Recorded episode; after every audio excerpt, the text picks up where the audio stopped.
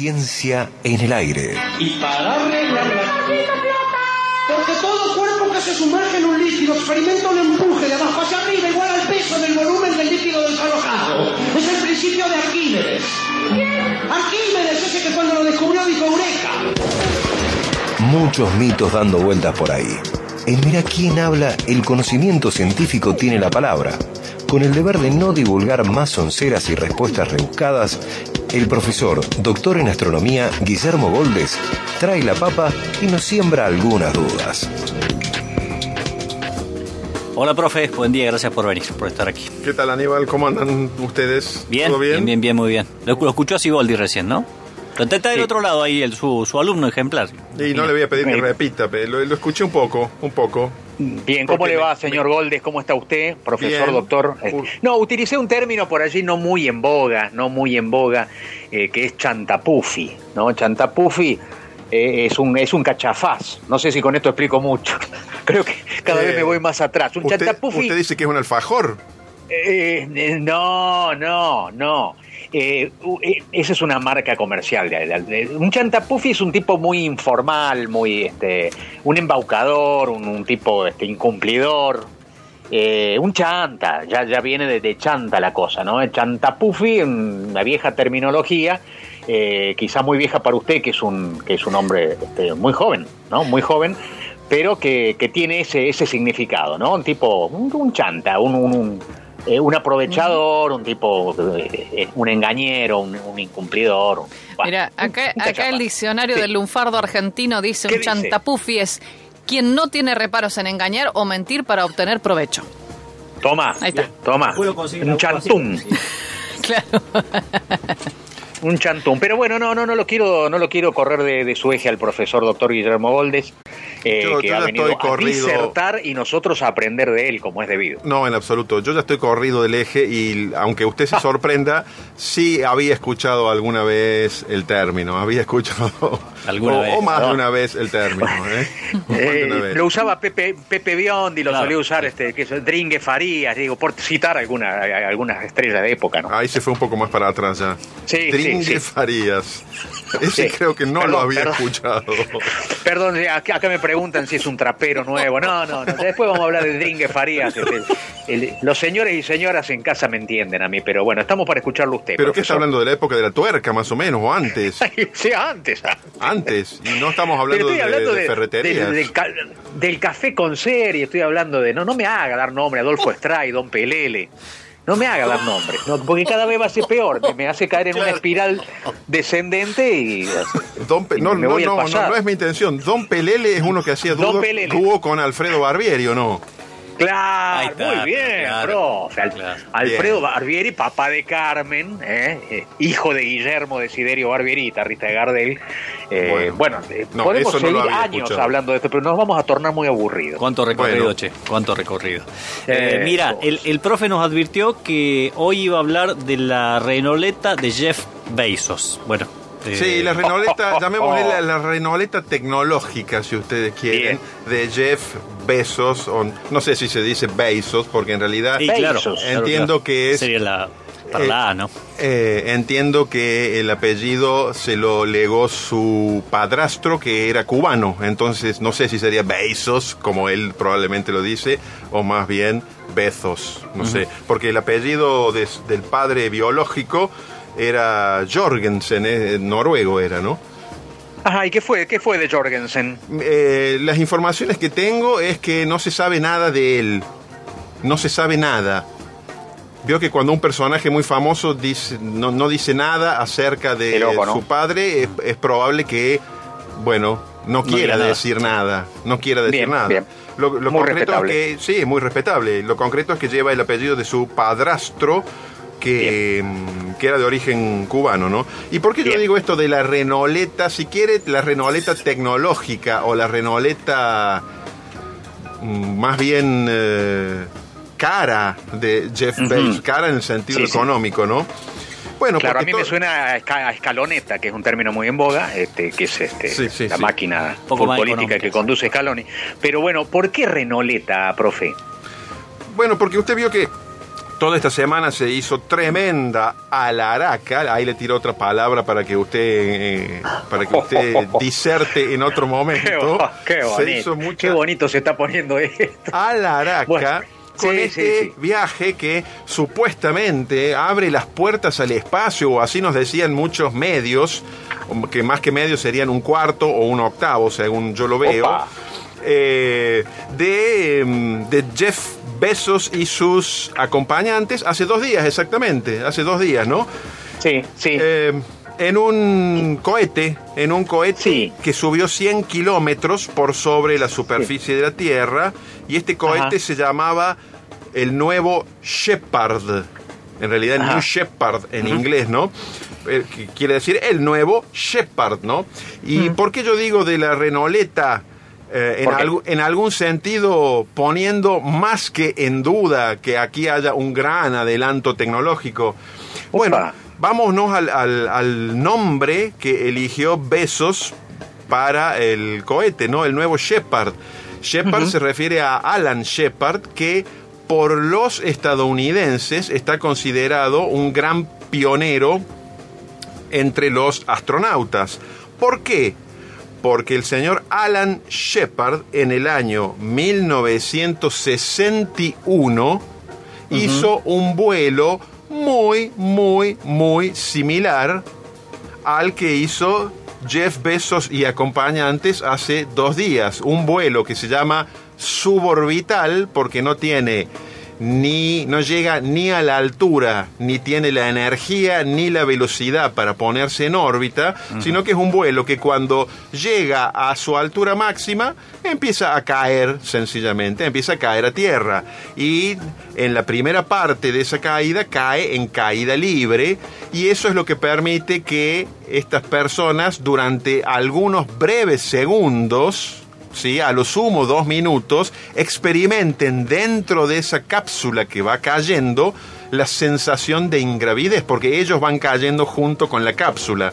Entonces es como si flotaran en la cápsula, pero en realidad están cayendo a tierra a gran velocidad. ¿Y por qué durante muy poco tiempo? Y porque si siguieran en caída libre, eh, voy a usar otra palabra, se estrolarían en la superficie terrestre y no hubieran sobrevivido. Entonces, luego de unos pocos minutos se abren unos enormes paracaídas, también muy similares a los que se utilizan desde hace muchas décadas para las cargas, y en este caso una carga con humanos en su interior, regresen a tierra de forma más o menos segura después de estos vuelos que, repito, se llaman suborbitales. Entonces, Alan Shepard un astronauta reivindicado por los norteamericanos prácticamente como el primero, ¿sí? Hace 60 años hizo un vuelo muy parecido a el que hizo Jeff Bezos hace dos días. Eh, lo hizo solo, era el único tripulante, y la nave aquella se llamaba el Mercurio 7, ¿no? Entonces, Sí. 60 años para hacer un vuelo más o menos parecido. ¿Cuál es la diferencia? Y ¿Cuál es la bueno, diferencia? la diferencia es que este es un cohete que construyó la propia empresa, la propia empresa de, de Jeff Bezos, la empresa que se dedica a construir cohetes de Jeff Bezos, porque ustedes todos sabemos que Jeff Bezos se hizo conocido como el, el CEO o el prácticamente dueño de Amazon, ¿no? Pero Claro. eh, la empresa que él fundó para hacer esto y competir con otros multimillonarios que también están en esta especie de neocarrera espacial, pero que yo diría que es una carrera de renoletas si uno la compara con la verdadera carrera espacial que desarrollaron las potencias del mundo hace 60 años. Veo que, que si Besos le ofrece un, un laburito, no, no, usted no iría, digamos, ¿no? Por, Y por- ideológicamente. Y con las condiciones laborales que dicen que aplica el señor Besos, probablemente no, ¿no es cierto? A mí me gusta, por ejemplo, a mí me gusta, aunque esté en mi trabajo o esté dando clases, si yo tengo una urgencia y necesito, por ejemplo, ir al baño, digo, Sí. disculpen, por supuesto trato de hacerlo del recreo, pero en un caso de urgencia, puedo decir, bueno, disculpen, vuelvo en un minuto. Bueno, cosa que parece que en las empresas de, de besos no, no está bien visto, ¿no es cierto? Hay que ir con un, con un recipiente a trabajar. Bueno, al margen de esto, al margen de estas cuestiones, si usted quiere llamarle ideológicas, eh, no hay ninguna puerta del espacio que se esté abriendo porque esta misma puerta se abrió hace 60 años. Lo que pasa es que hace un par de décadas la NASA decidió privatizar el acceso al espacio. Es decir, la NASA decidió que no iba a ser más ella misma, o sea, el Estado norteamericano, quien iba a fabricar los cohetes para poner, por ejemplo, cargas en órbita para después hacer viajes a otros lugares, como la Luna o Marte. Eh, la NASA consideró que eso ya lo podían hacer empresas privadas, esto de poner cargas en órbita. Y la NASA se sigue dedicando a la parte más difícil, el vuelo a la Luna, el vuelo Bien. a otros planetas, ¿sí? Insisto, hace 60 años Alan Shepard eh, hizo este primer vuelo subespacial norteamericano. ¿Y por qué re- resalto lo de norteamericano? Porque esto fue en el año 61 y unos cuantos meses antes del vuelo suborbital de Alan Shepard ya había pasado por el espacio el señor Yuri Gagarin, Claro. Ah, que Yuri. no hizo un vuelo suborbital, hizo un vuelo orbital. La Unión Soviética, que era en ese momento el estado que, que enviaba que enviaba esta nave, hizo un vuelo orbital en el cual Yuri Gagarin dio varias vueltas a la Tierra antes de descender sano y salvo. Eso estamos hablando del año 61, antes de que los norteamericanos hicieran el primer vuelo subespacial.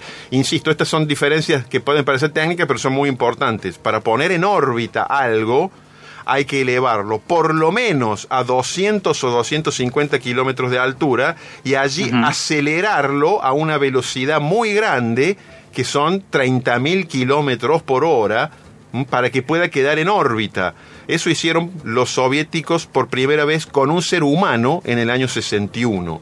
¿eh? Lo que hizo Besos hace dos días es tirar una renoleta muy avanzada ¿Cómo para arriba a 100, Pues, sí, kilómet- sí. a 100 kilómetros de altura.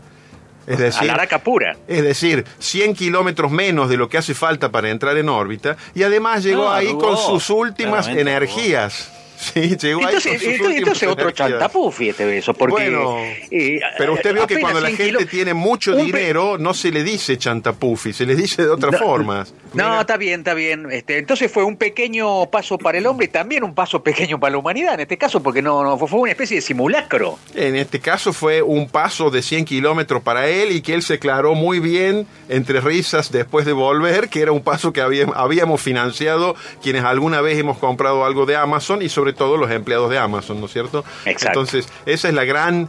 La gran diferencia es que es un privado y ahora hay una competencia entre privados. Les recuerdo que hace menos de una semana otro Sí. multimillonario que se llama. Branson, Richard Branson, inglés, ¿Qué hizo? ¿Qué hizo, algo parecido con un vehículo que se llamaba Unity, que en vez de salir de tierra, lo largó un avión más o menos a 15 kilómetros de altura y ahí se remontó también con varios pasajeros hasta 85 kilómetros de altura, un poco menos de lo Ah. que hizo Besos, y después aterrizó planeando, ¿no? 70 Y- kilómetros hizo. 70 hizo 70 kilómetros habría que ver el consumo probablemente probablemente consumió Sí, más que una Renoleta Sí, chupa, chupa como un dos polar a ese vehículo. un Dodge Polara del espacio Sí, sí, un Ford Fairlane, una cosa así. y por sí, supuesto todo mucho. esto también es una competencia con eh, el tercero de los magnates espaciales en, en- en discordia, que es Elon Musk, que aparentemente él todavía no ha viajado al espacio en uno de sus vehículos, pero que en realidad en cuanto a los vehículos espaciales le lleva mucho adelanto a, a estos otros dos competidores, porque de hecho es quien está contratando la NASA para poner en órbita Ah. satélites Claro. y es decir que hace vuelos orbitales mucho más arriba, con más energía, más velocidad, y después hace bajar la parte principal de los cohetes en forma controlada, que sí, eso es, es una novedad, sobre todo técnica y sobre todo económica, porque le permite reutilizar el cohete, ¿no? Para otro lanzamiento. Pero insisto, bueno, parece una carrera más que nada económica, una carrera de egos también. De egos, ¿no? De, de egos aburridos, ¿no? A ver quién, quién, quién llega más. O sea que Elon Musk está en, en este momento en el podio, en lo más alto del podio. Los otros dos son dos pistines al lado de él, ¿no? Por el momento. ¿Son dos qué, perdón? Pistines. Pistines, ¿qué sería? Sí, sí. Un pistín es un cuatro de copa. Un cuatro de copa. Ah, un cuatro don de nadie. copa. Ahí no Un entendemos. don nadie, un Bueno, don nadie, entonces, alguien que, no tiene, que, que tiene menos peso que una tutuca. Hay, varias alusiones a, lo- a los pistines. Bien, ¿No? entonces, eh, en el sentido del desarrollo de sus vehículos, yo diría que sí, con la salvedad de que Elon Musk, por una cuestión probablemente de no asumir tanto riesgo, eh, no se ha subido él a ninguno de estos Claro. vehículos. Estará esperando tener un vehículo, Un más vehículo eléctrico. seguro. No, va en uno eléctrico.